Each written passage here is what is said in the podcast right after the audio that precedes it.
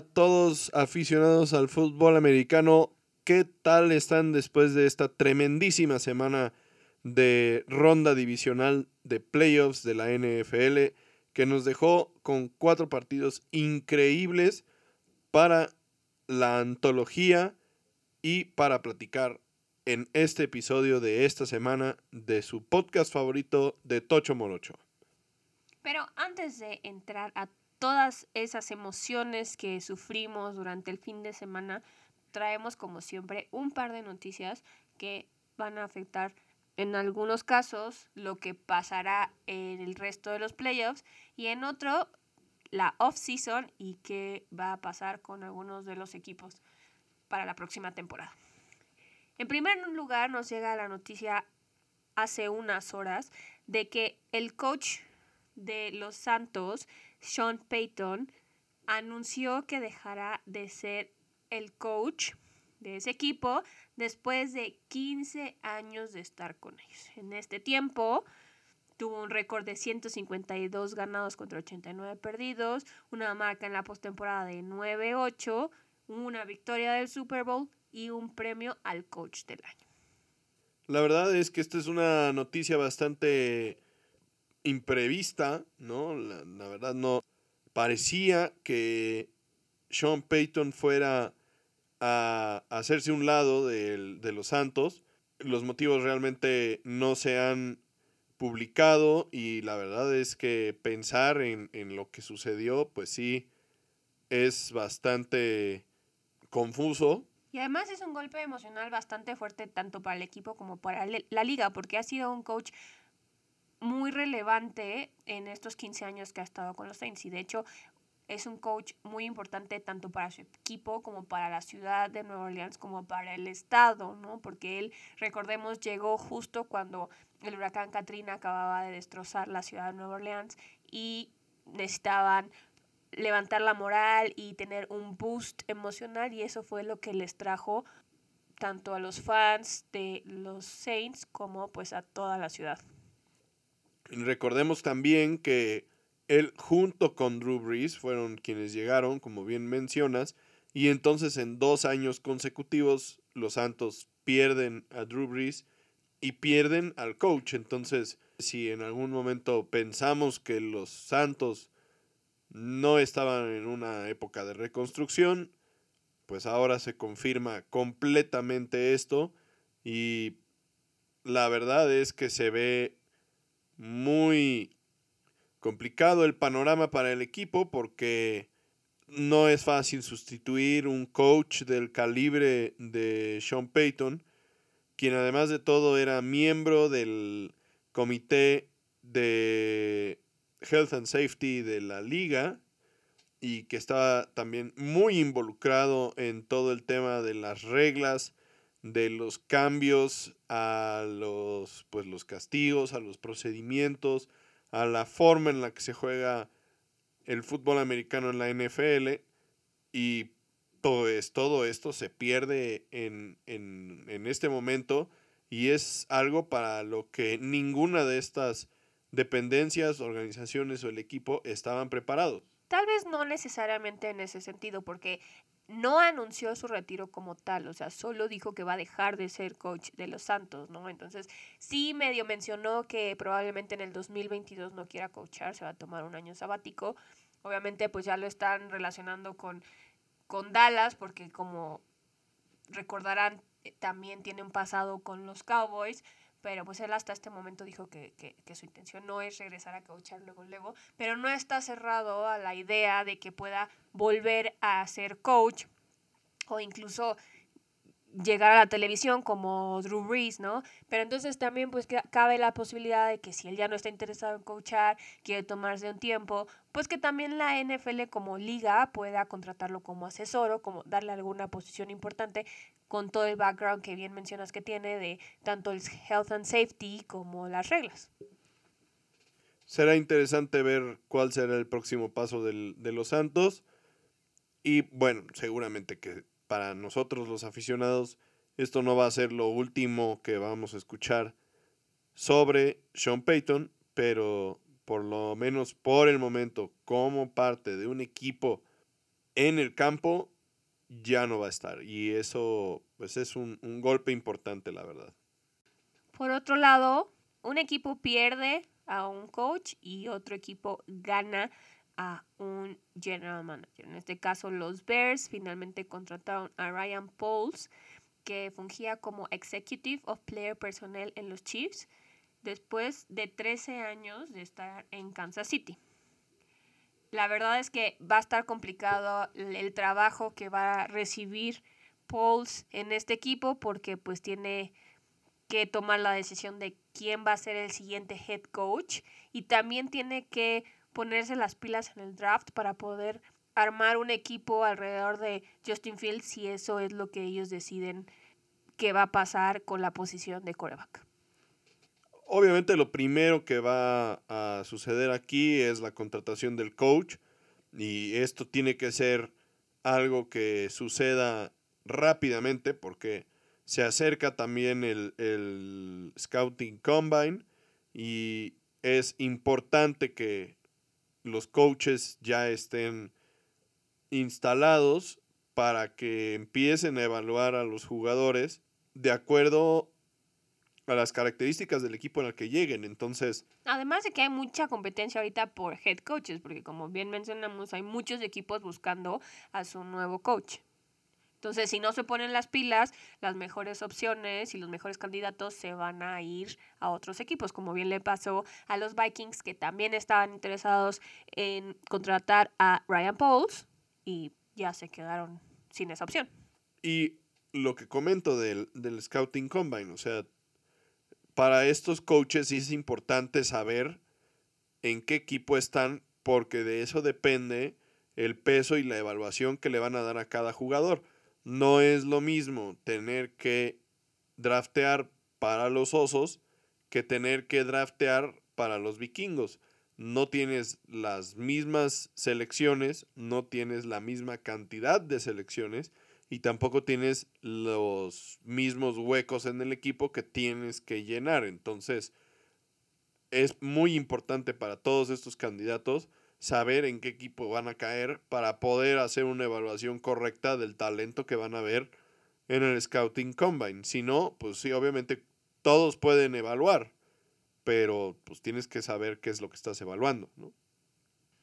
Las siguientes noticias son acerca de lesiones que resultaron de los juegos de la ronda divisional. Hay tres lesiones importantes. Una de ellas tiene repercusiones para la siguiente ronda, otras dos pues pueden recuperarse ya en su casa. La primera lesión que sí es importante y relevante para los siguientes juegos es la de Tyron Matthew, el safety de los Chiefs, quien sufrió una concusión en el primer cuarto del juego contra los Bills. No regresó y a partir de el lunes, ayer, está en protocolo de concusión. La segunda lesión fue la de AJ Dillon, quien más adelante platicaremos un poquito al respecto, pero es el corredor de los Packers quien mucha falta les hizo. Tiene una fractura de la costilla y tuvo que abandonar el partido a partir del tercer cuarto. Y la otra lesión que pues ya no es tan relevante porque su equipo se quedó fuera es la de el receptor Tyler Johnson de Tampa Bay, quien también sufrió una lesión de costillas en la segunda mitad del juego contra los Rams. Y esto obligó a Tom Brady a reducir sus opciones de target a Mike Evans y Rob Gronkowski. Y pues bueno, tenemos muchísimo de qué hablar en este episodio sobre la mejor semana de fútbol americano en la historia de la NFL. ¿Y por qué decir esto? Es la primera ocasión en la historia de la NFL en la que hubo cuatro partidos que se decidieron por menos de tres puntos o que se fue a tiempo extra en una ronda de playoffs completa y eso fue esta semana. Además de que tres de los cuatro partidos resultaron en sorpresas. La, realidad es que, mira, o sea, en, en, en toda la historia de la NFL, en todos los partidos de playoffs de una temporada, nunca habíamos tenido cuatro partidos que se decidieran en la última jugada. En esta semana, los cuatro partidos se decidieron en el último minuto. Y esto es increíble. Tuvimos cambios del, del liderato de un partido en todos, en todos, después de la pausa de los dos minutos. Esto fue increíblemente emocionante. La verdad es que creo yo que los partidos fueron de menos a más del sábado hacia el domingo, empezando por el juego de los Bengals contra los Titans, después el juego de los 49 contra los Packers. El domingo en el primer partido fueron los Rams contra los Bucaneros y el domingo en la noche la cereza del pastel, honestamente, un partido increíble e impresionante con dos corebacks que parece que nos van a regalar duelos impresionantes como lo hicieron Tom Brady y Peyton Manning al principio de los 2000 y, y parte de la década del 2010. O sea, Josh Allen contra Patrick Mahomes fue impresionante.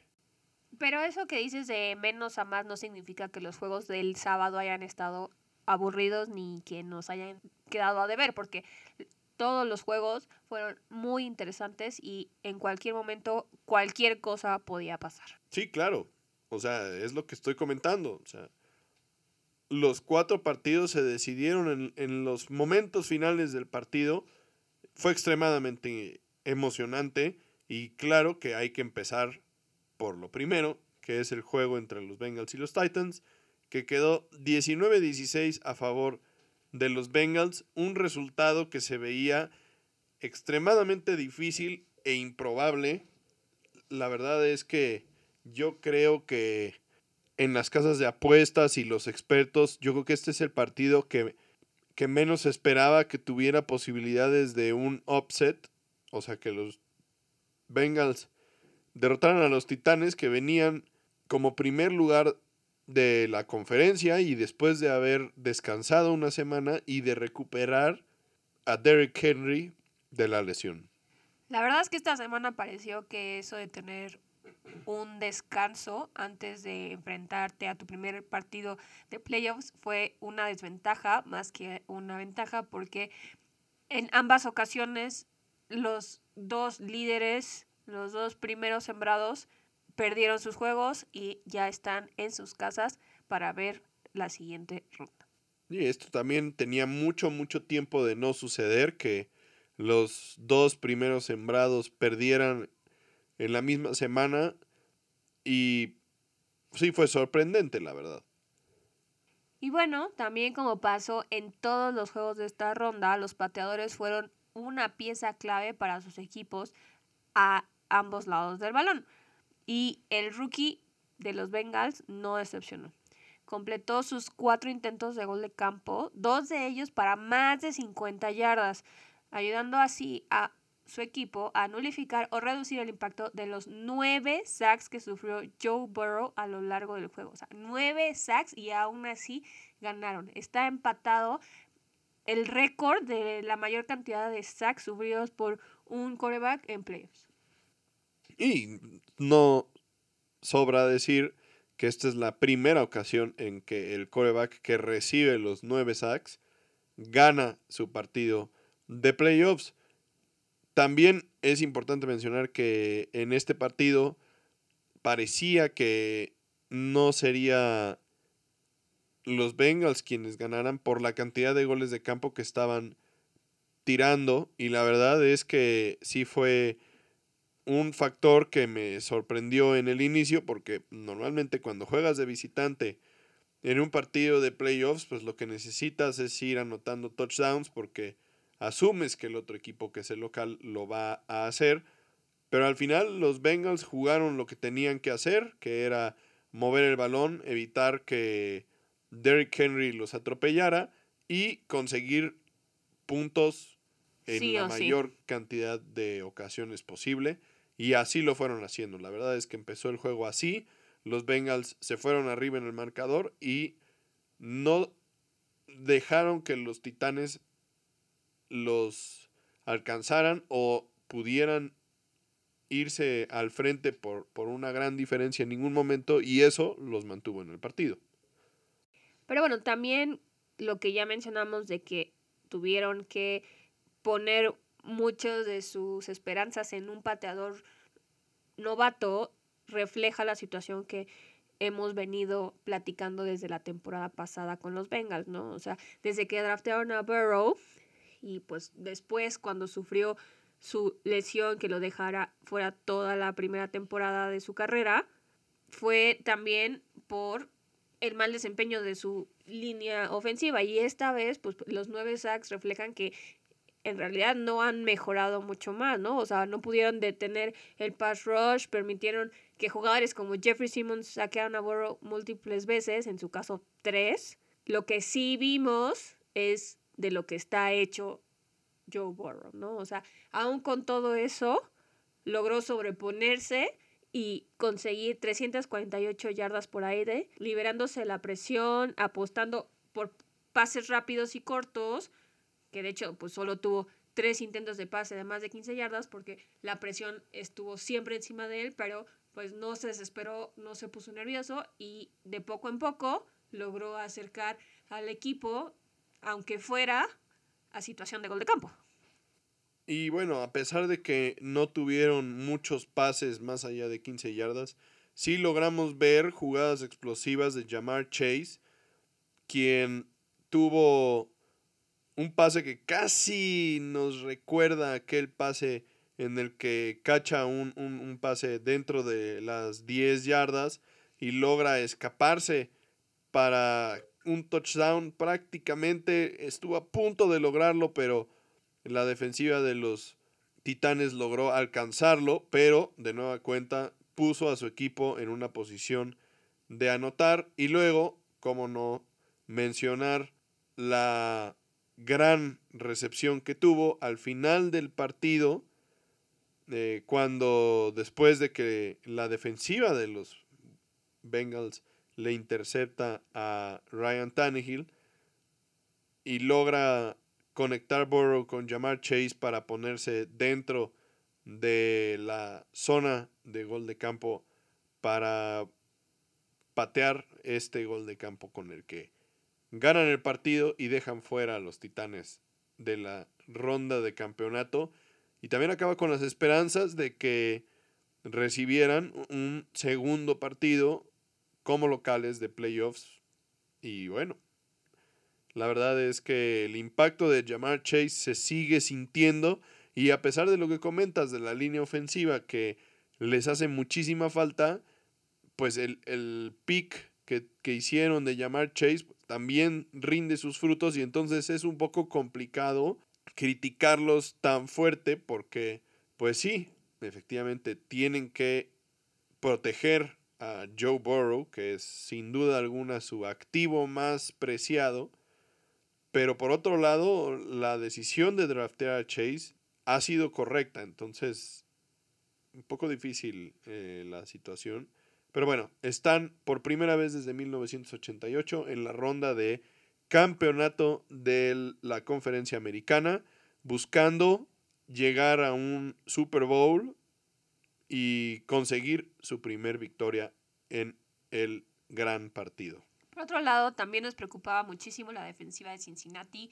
No sabíamos qué tanto podía aguantar. Habían sufrido lesiones importantes, pero con el desempeño que dieron en este partido acallaron todas nuestras dudas.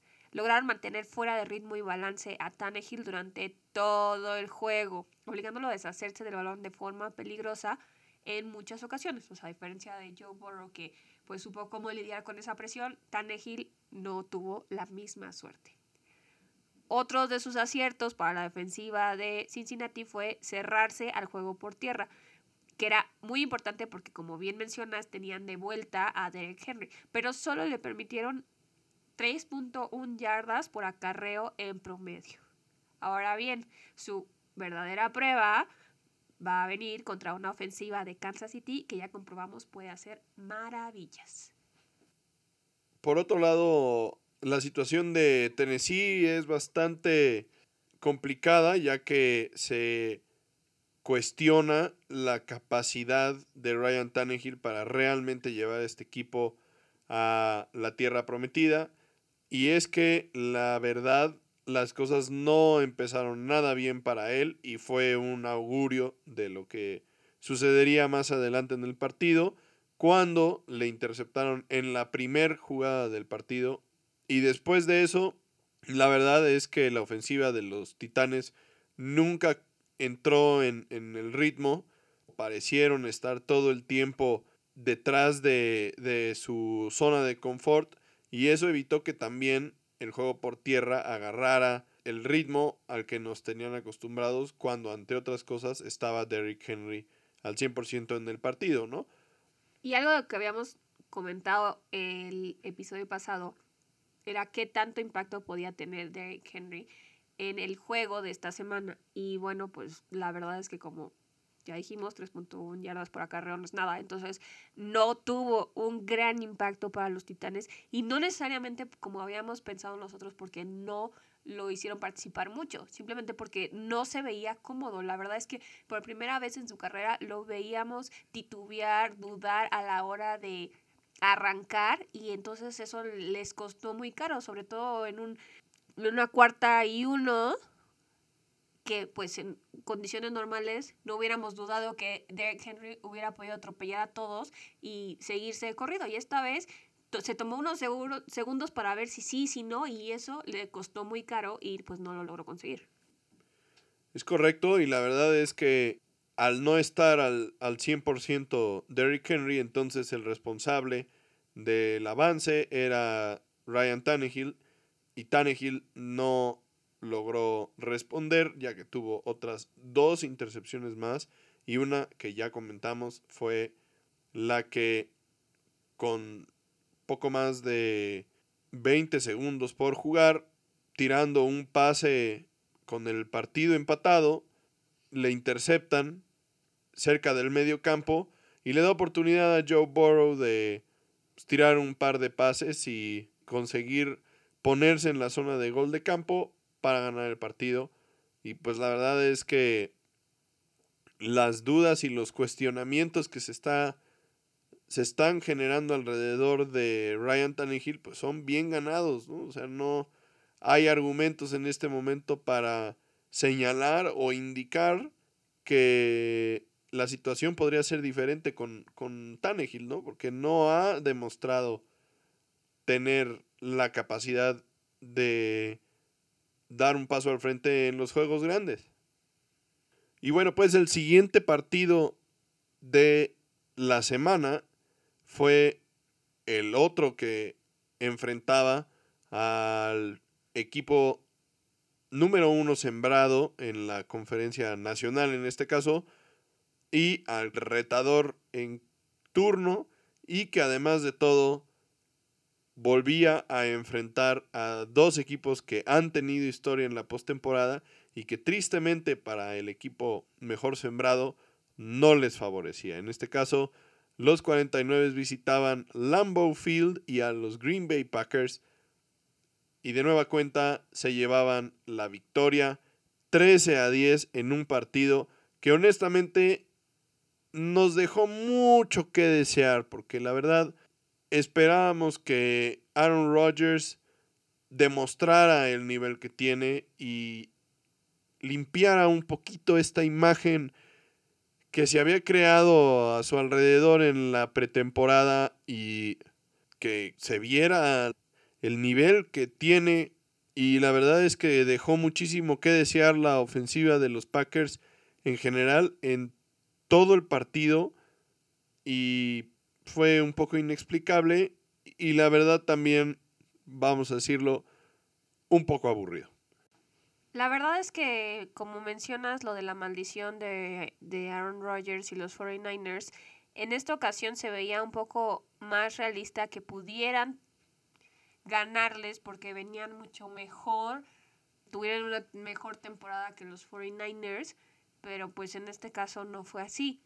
Los 49ers en sus tres frentes, ofensiva, defensiva y equipos especiales, hicieron lo suficiente para ser mejor equipo que Green Bay este sábado. Aun cuando tenían a una ofensiva liderada por Jimmy G que flaqueó con una intercepción y varios pases bastante malos, sí logró encontrar a George Kittle y a Divo Samuel cuando fue necesario. Por otro lado, la defensiva de, de, Miko Ryans, el coordinador defensivo de primer año con ellos, le plantó cara a Rodgers permitiéndole tan solo 10 puntos y una sola visita al end zone. Como dato curioso, D'Amico Ryans jugó en los Tejanos de Houston y seguramente jugó contra Aaron Rodgers en su época como jugador de profesional, así es que seguramente lo conocía un poco y ha aplicado esos conocimientos a este partido. Por otro lado, la verdad es que sí, efectivamente este fue un partido donde las defensivas dominaron, pero evidentemente la que tuvo mayor impacto pues fue la defensiva de los 49 que lograron detener a Aaron Rodgers y evitar que anotara muchos puntos como había sido la norma, digamos, en esta temporada. Sí, consiguieron cinco sacks, que obviamente no son los nueve que consiguió los Titanes contra Joe Burrow, pero sí son muchos. Y solo dejaron que Aaron Rodgers pasara para 70 yardas. A los Packers les hizo muchísima falta AJ Dillon al final del partido. De hecho, él fue quien anotó el touchdown con el que se inauguró el partido. Y después de eso no, no se vio mucho. Los Packers abandonaron el juego por tierra. Y los 49 aprovecharon eso para ir detrás de Rodgers en todo momento y presionarlo, frustrarlo completamente, ¿no? La, la ofensiva de los, de los Packers no hizo nada en todo el partido. Pero la defensiva tampoco lo hizo mucho mejor.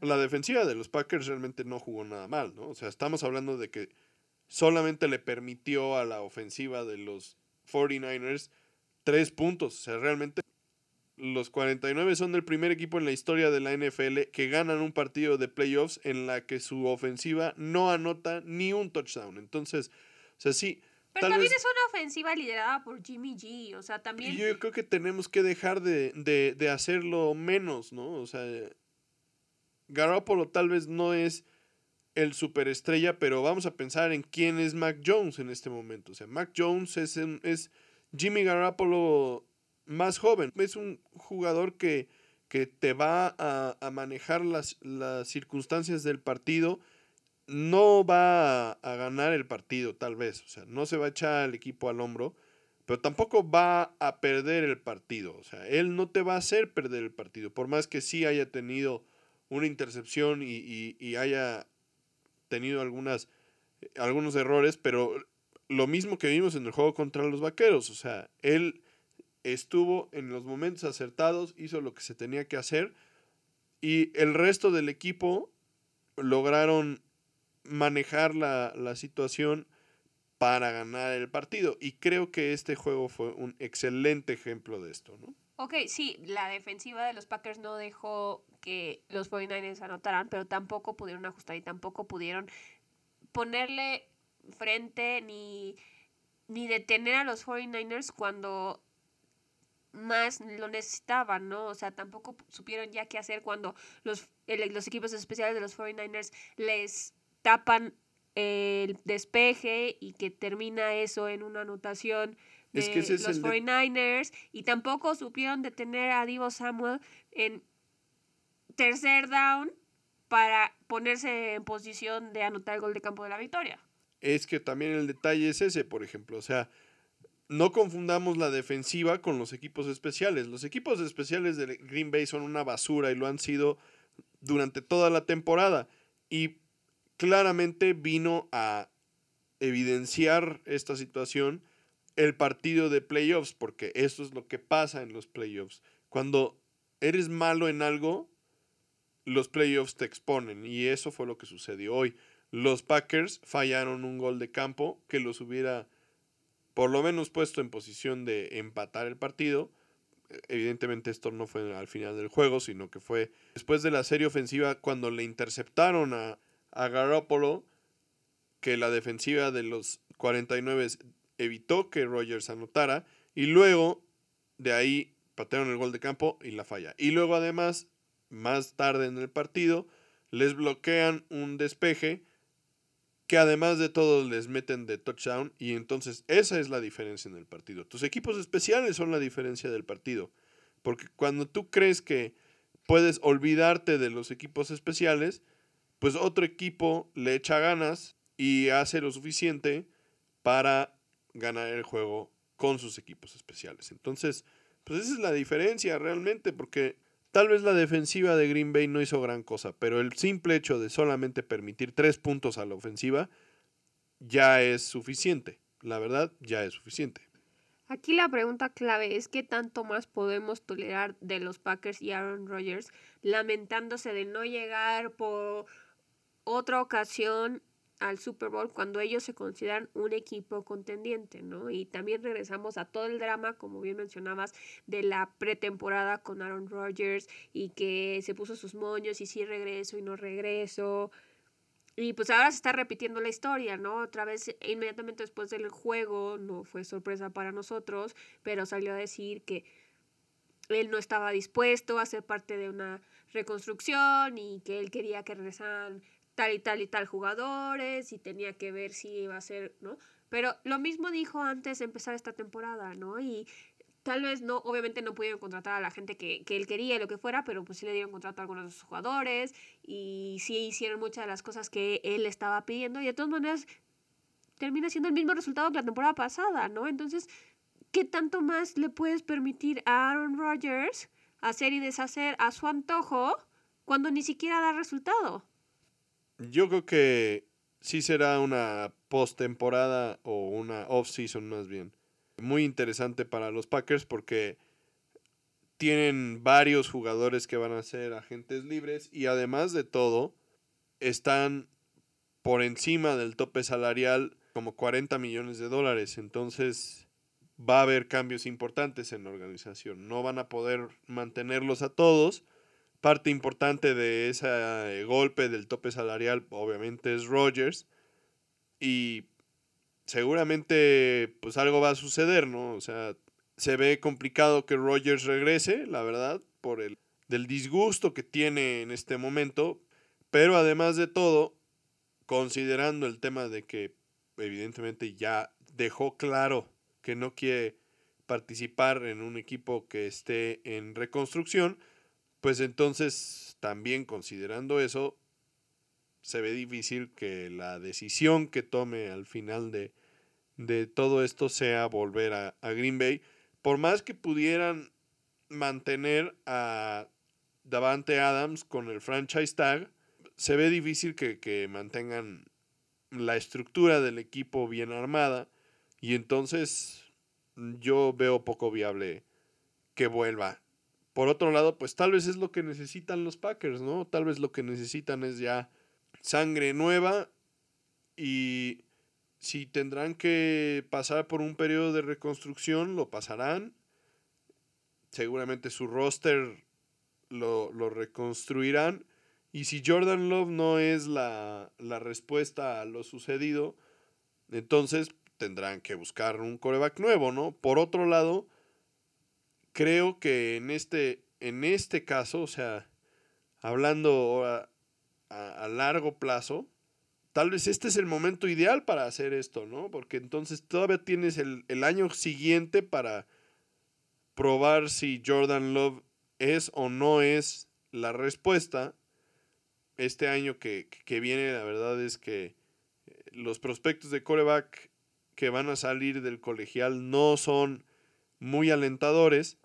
Y en caso de que Jordan Love no sea la respuesta, entonces seguramente los Packers pues apestarán la, la temporada siguiente y tendrán una buena selección en el draft y entonces podrían tener una buena selección de coreback para la temporada 2023 y tal vez sea mejor momento y yo creo que tal vez ya es momento, ¿no? Y tal vez ya es momento de ver a alguien más en, en Green Bay. Tal vez ya es momento también de ver a Aaron Rodgers en otro uniforme y ver qué tanto puede hacer, ver si, si tiene el nivel de Peyton Manning, por ejemplo, que cambió de equipo y logró llevar a su nuevo equipo a dos Super Bowls y ganar uno, o si simplemente es, pues tal vez como Joe Montana, por poner un ejemplo, no estoy diciendo que Rodgers sea Joe Montana, pero como Joe Montana, que tuvo éxito en un equipo, se acabó la magia en ese equipo porque ese equipo tenía expectativas de, de meter al coreback que venía detrás de él y Montana terminó en los Chiefs y sí, logró que los Chiefs fueran a un par de playoffs y que fueran más o menos un equipo relevante, pero al final de cuentas no logró ser campeón con los Chiefs. Tal vez ese es el destino de Aaron Rodgers, ¿no? Y ni modo, así es también la NFL. Yo desde hace ya muchos años había dicho que Aaron Rodgers no iba a volver a ganar un Super Bowl con los Packers y parece que se está cumpliendo la profecía y definitivamente veo muy difícil como tú dices que volvamos a ver a Aaron Rodgers con los colores de Green Bay. Pasando a los partidos que se jugaron el domingo, tenemos a los Rams enfrentándose a los campeones defensores Bucaneros de Tampa Bay. Y vaya partido y vaya preámbulo para el partido de la noche. Un juego en el que el equipo visitante, los Rams, ganaron 30-27 a los Bucaneros y provocan que Tom Brady, el más grande de todos los tiempos, se despida de los playoffs y de una segunda oportunidad de llegar al Super Bowl con su nuevo equipo. Y pues fue un juego impresionante en el que los Rams iniciaron dominando completamente el partido, tomando una ventaja de 27 a 3 puntos y se veía esto como una tremenda paliza, pero vaya que no podemos descartar a un equipo liderado por Tom Brady. Sí, y no es que les hayamos hecho la maldición ni nada por el estilo, pero si recuerdan al principio de la temporada les comentamos que solo un equipo antes de Tampa Bay había traído de vuelta a todo el equipo campeón del Super Bowl y que ese equipo no había podido llegar a defender su título en el Super Bowl por cuestiones de lesiones. Y la historia se repite en esta ocasión. La ausencia de Tristan Wirfs se sintió desde el inicio del partido, porque como bien dices, los Rams pudieron irse arriba muy fácilmente. Además de que pudieron presionar en prácticamente todas las jugadas a Brady, permitiéndole completar solo 30 de sus 54 pases y saqueándolo tres veces. También tenían lesiones a la ofensiva, como ya dijimos, y entonces pues limitaron las armas de Brady, que aún con Mike Evans, Rob Gronkowski, Scott Miller, que tuvo un muy, muy buen juego, y Leonard Fournette, no pudo encontrar un ritmo que lo llevara a sobreponerse a toda la presión ni armar jugadas grandes. Por otro lado, también por cuestiones de lesión, esta vez fue la primera vez en la temporada que los 11 jugadores defensivos titulares estuvieron en el campo juntos y a fin de cuentas no dio el resultado esperado. Sí, tuvieron buenas jugadas por aquí y por allá, eh, forzaron unos fumbles de Cam Makers que evitaron que los Bucks sellaran su derrota al medio tiempo y que les dieron los puntos suficientes para empatar el partido al final. Las fallas que tuvieron fueron mucho más evidentes y más costosas, dejando que Stafford les hiciera daño por todo el campo. Stafford tuvo un gran partido al inicio y logra callar un poco las críticas alrededor de su carrera. Me parece que el hecho de que los Bucaneros se acercaran en el, en el marcador fue más debido a algunas circunstancias, como por ejemplo los fumbles de Cam Akers o el mal centro que sufrieron cerca de medio campo y de decisiones de cocheo como de intentar terminarse el reloj desde que quedaban casi ocho minutos en el cuarto cuarto porque cómo ibas a ser tan agresivo más que de la falta de capacidad de Matthew Stafford, ¿no? Entonces, la verdad creo que lo hizo bastante bien, considerando que además de todo del otro lado está Tom Brady, que pues siempre es bastante intimidante, ¿no? Al final del partido, después de todos los errores que cometieron y de haber dejado que los Bucaneros regresaron en el partido, fue justamente una jugada en la que Stafford encuentra a Cooper Cup para 44 yardas, darle tiempo suficiente para spikear el balón y patear el gol de campo para dejar fuera a los Bucks, lo que claramente define este partido. Y limpia un poco el nombre de Stafford y por otro lado nos permite también crecer la leyenda de Cooper Cup, quien a pesar de tener la triple corona en recepciones como ya lo habíamos comentado, encontró la forma de estar solo en esa jugada donde increíblemente los Bucaneros mandan un disparo con el hombre que estaba justo enfrente de él y le da la oportunidad de salir libre de la línea ofensiva y lograr llegar al safety con ventaja y donde hizo una gran finta Cooper Cup y le logra completar el pase que puso también Stafford donde tenía que ser cuando además de todo claramente estaba siendo presionado y con esto logran ganar el partido. Sí, Cooper Cup sigue siendo por mucho el motivo principal de que los Rams sigan vivos. Pero no puede él hacer todo y los Rams también tienen que corregir muchas cosas si quieren llegar hasta el Super Bowl. Especialmente si consideramos que se van a enfrentar a unos 49ers que les ganaron el último juego de la temporada regular en casa y que Sean McVay nunca le ha ganado a Kyle Shanahan. No pueden volver a permitir cuatro entregas de balón contra un rival divisional que además viene enrachado.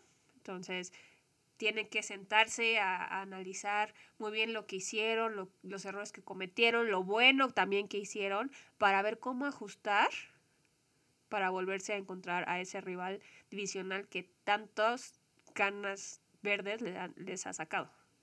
Por otro lado, parece que las narrativas obviamente juegan alrededor de los Rams, pero después de este partido algo que ha sido muy relevante es obviamente toda la narrativa alrededor de Tom Brady y su futuro. Es un, un, tema que está abierto. Brady había dicho que él quería jugar hasta los 45 años y estos los cumple hasta agosto de, de este año 2022 pero al final del partido comentó que la decisión de regresar para la temporada siguiente, que todavía tiene bajo contrato, será tomada de acuerdo a lo que fuera mejor para su familia. Llama la atención porque es de las primeras veces que hace este tipo de comentarios. Digo, sabemos que pues él está casado con Giselle Bunchen y que ella es extremadamente exitosa también y entonces no tiene, digamos, la presión de tener que mantener a, a, su familia, pero sí por otro lado, pues ha sido un padre ausente, como prácticamente todos los jugadores de fútbol americano son, y ya los hijos de Brady están empezando a tener actividad también deportiva relevante y pues Brady también quiere estar presente para esos momentos de sus hijos y seguramente esto empezará a pesar en sus decisiones y finalmente obviamente los planes que tiene con Giselle no, e, no son públicos pero sí se habla de, de posibles cosas en, en Costa Rica y demás oportunidades de emprender y de cambiar de aires y pues tal vez sí ya es tiempo, ¿no? De, de, de Brady y tal vez sí efectivamente la decisión sea tomada de forma consensuada para que sea lo mejor para su familia en este momento. Además de que también durante algún momento en la temporada él llegó a comentar de forma muy casual y también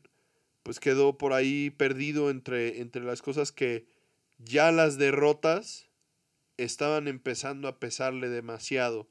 Y esta es la primera vez que hacía ese tipo de comentarios. Él siempre había sido extremadamente competitivo y, y el siguiente juego era suficiente y, y ganar siempre era el objetivo y, y, la derrota solamente te da más combustible para seguir adelante y seguir adelante y en este caso ya por primera vez escuchamos que está empezando a resentir las derrotas y eso pues también es un cambio, ¿no? Otro factor que puede ser muy importante en la toma de esta decisión para Brady, no solo su familia, es el hecho de que en el mismo caso que los Packers tienen a más de 10 jugadores importantes que van a ser agentes libres para la temporada que empieza, ¿no? Entonces, pues también queda esa duda de que qué va a ser de ellos, ¿no? Aunque Bruce Arians diga que no están en una reconstrucción y eso es lo que están esperando que pase, pues es un número significativo de jugadores que podrían perder, ¿no? Entonces, eso también le da pausa y puede ser que afecte lo que pueda pasar con, con él y los Buccaneers, ¿no? O sea, también hay comentaristas que dicen que probablemente no regrese a los Buccaneers, pero que se vaya a otro equipo. La verdad es que yo veo muy difícil que agarre sus cosas otra vez y se vaya a otro equipo, ¿no? O sea, si no es con Tampa Bay, yo no creo que lo volvamos a ver.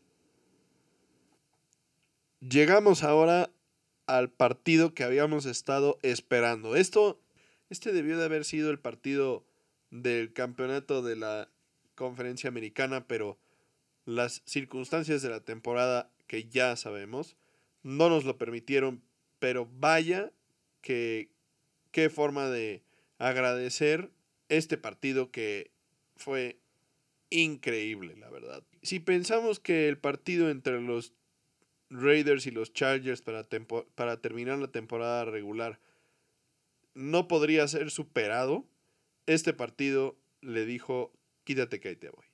Fue impresionante ver este juego que en los últimos dos minutos de juego tuvo tres cambios del liderato y una patada de último minuto para empatar el partido y mandar a tiempo extra. Fue impresionante. Sí, fue el único juego de estos cuatro que se fue a tiempo extra, aunque los demás también estuvieron muy cerrados. Y además toda esta situación pone bajo la lupa nuevamente las reglas del tiempo extra, porque como recordarán, prácticamente el que gana el volado tiene la mayor posibilidad y probabilidad de ganar el partido, porque con un touchdown se quedan con la victoria y el otro equipo no tiene oportunidad de intentar defender su posición. Ya si el primer equipo consigue solo un gol de campo o no anota, pues ya el otro equipo tiene oportunidad. Pero con un touchdown se acaba el juego y eso fue lo que pasó en este caso.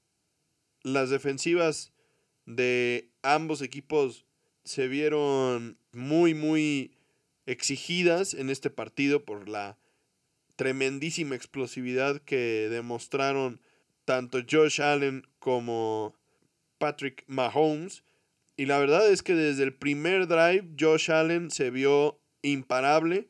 Si solo vemos el primer drive de este partido, hubiéramos pensado que los Bills desmantelaron a los Chiefs. Pero también si solo vemos el segundo drive de este partido donde Patrick Mahomes le responde también con un touchdown, hubiéramos pensado que los Chiefs desmantelaron a los Bills. Los dos corebacks estuvieron a un altísimo nivel. No, y como bien dices, podrías ver una parte del partido y imaginarte cualquier cosa, ¿no? Porque ninguno de los dos equipos aflojó al principio y contestaban lo que hacía el otro inmediatamente, ¿no? Si uno anotaba, el otro anotaba. Si uno paraba, el otro paraba, ¿no? Entonces, el marcador siempre, siempre, siempre estuvo muy cerrado y ambos equipos estuvieron muy nivelados en lo que estaban haciendo.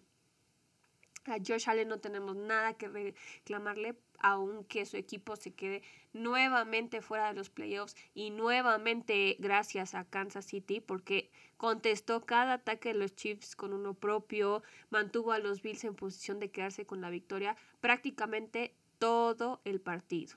Dos veces logró defender su liderato para lo que creíamos sería el final de los Chiefs. Ya pensamos que iban a ganar, ya incluso habían festejado los Bills, que es algo que, pues, recuerden, no se tiene que hacer hasta que ya esté cerrado y menos contra un coreback como Patrick Mahomes. Lo hicieron. Y además, todo fue también de la mano de Gabriel Davis, a un jugador que prácticamente pues no teníamos en el radar durante toda la temporada y que rompió el récord de touchdowns por un solo jugador en playoffs, consiguió cuatro porque además pues tampoco los Chiefs lo tenían en el radar y entonces lo dejaron solo todo el tiempo y entonces hizo lo que quiso con la defensiva de los Chiefs. El partido de Gabriel Davis fue impresionante. El esquema de los, de los Chiefs fue clarísimo. No, no iban a permitir que Stephon Diggs les costara el partido y le regalaron a Josh Allen pues todas las otras opciones que quiso, incluyendo obviamente a Gabriel Davis, también a Devin Singletary, quien tuvo un buen juego. Josh Allen por tierra también tuvo un juego excelente, fue imparable verlo correr en, en varias ocasiones, terceros y cortos, cuartos downs. Fue una actuación mágica la de Josh Allen y en cualquier otra situación, el desempeño de Josh Allen y Gabriel Davis hubiera sido completamente suficiente para quedarse con la victoria. Desafortunadamente, ambos fueron espectadores los últimos 13 segundos y en el tiempo extra, teniendo que ver desde la banca cómo su defensiva colapsaba y le daba espacio suficiente a Mahomes para hacer lo que mejor hace. Recordemos que uno de estos touchdowns para tomar el liderato en la parte final del partido fue en un cuarta y trece donde Gabriel Davis le hace un corte tremendo a el corner de los, de los jefes para aparecer absolutamente solo en el end zone. O sea, todos estos detalles son increíbles. Fue impresionante el, el partido. Y después el final del partido fue todavía más impresionante, como dices. O sea, 13 segundos. Se van de nueva cuenta arriba por 3 puntos. Y de forma inexplicable, y en esto sí, el, reclamo hacia el cocheo de los Bills es singular. ¿Cómo es posible que teniendo 13 segundos por jugar y necesitando cuidar que no te vayan a hacer un gol de campo porque francamente el touchdown no era la opción, o sea, ¿por qué regalas todo el, todo el lado corto del, campo? Cuando además de todo los Chiefs tenían dos tiempos fuera. ¿Por qué regalas tanto? Tienes que cuidar las zonas cortas del campo para evitar que te muevan la bola. O sea, no, no tenían por qué haber regalado tantísimas yardas y por qué haber abierto el campo de esa manera, esperando como si los Chiefs les fueran a tirar un Hail Mary desde la yarda 20. O sea, ese no, no fue un, un, par de jugadas bien pensadas por parte de la defensiva de los Bills. Y por otro lado, una vez más, los equipos especiales tienen injerencia en el final del partido porque debieron de haber pateado dentro del campo de juego, o sea, evitar que la bola saliera del al porque eso le hubiera hecho correr el reloj y hubieran sido tres segundos menos o cuatro segundos menos en el reloj para que Mahomes lograra culminar con el gol de campo de la victoria. O sea, todos esos pequeños detalles al final del partido sí cuentan y eso es parte del cocheo y creo que en ese momento echaron a perder el esfuerzo que había hecho Josh Allen por regresarles el liderato en dos ocasiones consecutivas con menos de dos minutos por jugar. O sea, creo que el cocheo en este caso sí tuvo un, un peso bastante específico en el resultado porque ya las defensivas estaban completamente desgastadas. Ambas estaban completamente desgastadas por la exigencia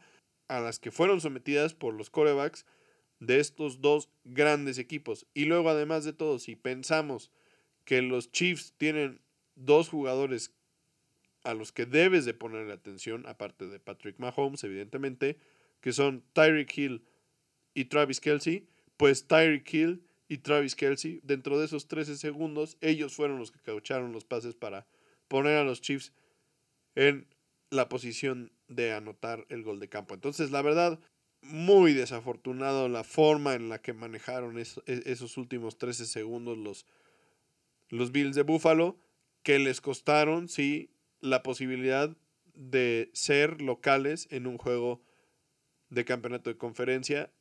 Y la verdad es lamentable por Josh Allen, por el grandísimo y extremo nivel que mostró. Pero qué juego nos regalaron, la verdad. Fue impresionante. Y bueno, ya para cerrar, les traemos el calendario de esta semana. Como tenemos ya solo dos juegos, solo vamos a tener fútbol americano el domingo y vamos a ver a los Bengals enfrentarse a los Chiefs en Kansas City y a los 49ers enfrentarse nuevamente a los Rams en Los Ángeles, en el SoFi Stadium. Va a ser un juego muy interesante porque si los Rams logran quedarse con la victoria, serían el segundo equipo en la historia que jugaría un Super Bowl en su estadio. Lo único que podemos esperar de esta semana es que sea por lo menos la mitad de entretenido de lo que fue la ronda divisional. Con eso, solo con eso tenemos suficiente para entretenernos. Dos comentarios al margen. El primero, de nueva cuenta, hacer hincapié en que en esta semana de la ronda divisional de esta temporada, los cuatro partidos se definieron en la última jugada o en tiempo extra. El juego entre los Bengals y los Titanes estaba empatado, se gana con un gol de campo de último minuto. El juego entre los 49ers y los Packers estaba empatado a 10, se gana con un gol de campo de último minuto. El juego de los Rams y los Bucaneros estaba empatado, se gana con un gol de campo de último minuto. Y el juego de los Chiefs y los Bills, los Chiefs iban perdiendo con 13 segundos en el reloj, logran avanzar las casi 40 yardas que necesitaban para ponerse dentro de zona de gol de campo, patean el gol de campo, envían el juego a tiempo extra y ganan en la primera serie con un pase a Travis Kelsey que manda a los Chiefs a la ronda de conferencia de esta temporada con una posibilidad de volver por tercera ocasión consecutiva al Super Bowl. Y segundo comentario al margen uno de sus dos hosts al principio de la temporada dijo Chiefs Rams en el Super Bowl. Y no fui yo. Veamos si se cumple. Esperemos les haya gustado este episodio de Tocho Morocho después de, sin duda, la mejor semana de la historia en la NFL. Nunca antes habíamos visto cuatro partidos que se definían de en este estilo, en una ronda de playoffs. Dejen ustedes en una semana de playoffs, en una ronda completa de playoffs en un año. No había habido cuatro partidos que se definieran en estas circunstancias como las que vimos esta semana. Fue increíble, fue emocionante, tuvo de todo. Juegos con muchísima ofensiva, juegos con gran defensiva que se vieron involucrados los elementos el clima, la nieve, fútbol americano en su máxima expresión, lo que se vivió esta semana. Impresionante, fue un poema de semana. Y con ese sentimiento tan profundo los dejamos.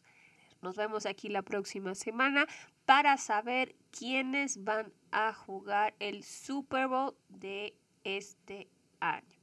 Recuerden escuchar, compartir, comentar les mandamos muchos saludos, síganse cuidando. El COVID todavía es un factor importante en todas nuestras vidas. No bajen la guardia, nos vemos la siguiente. Bye.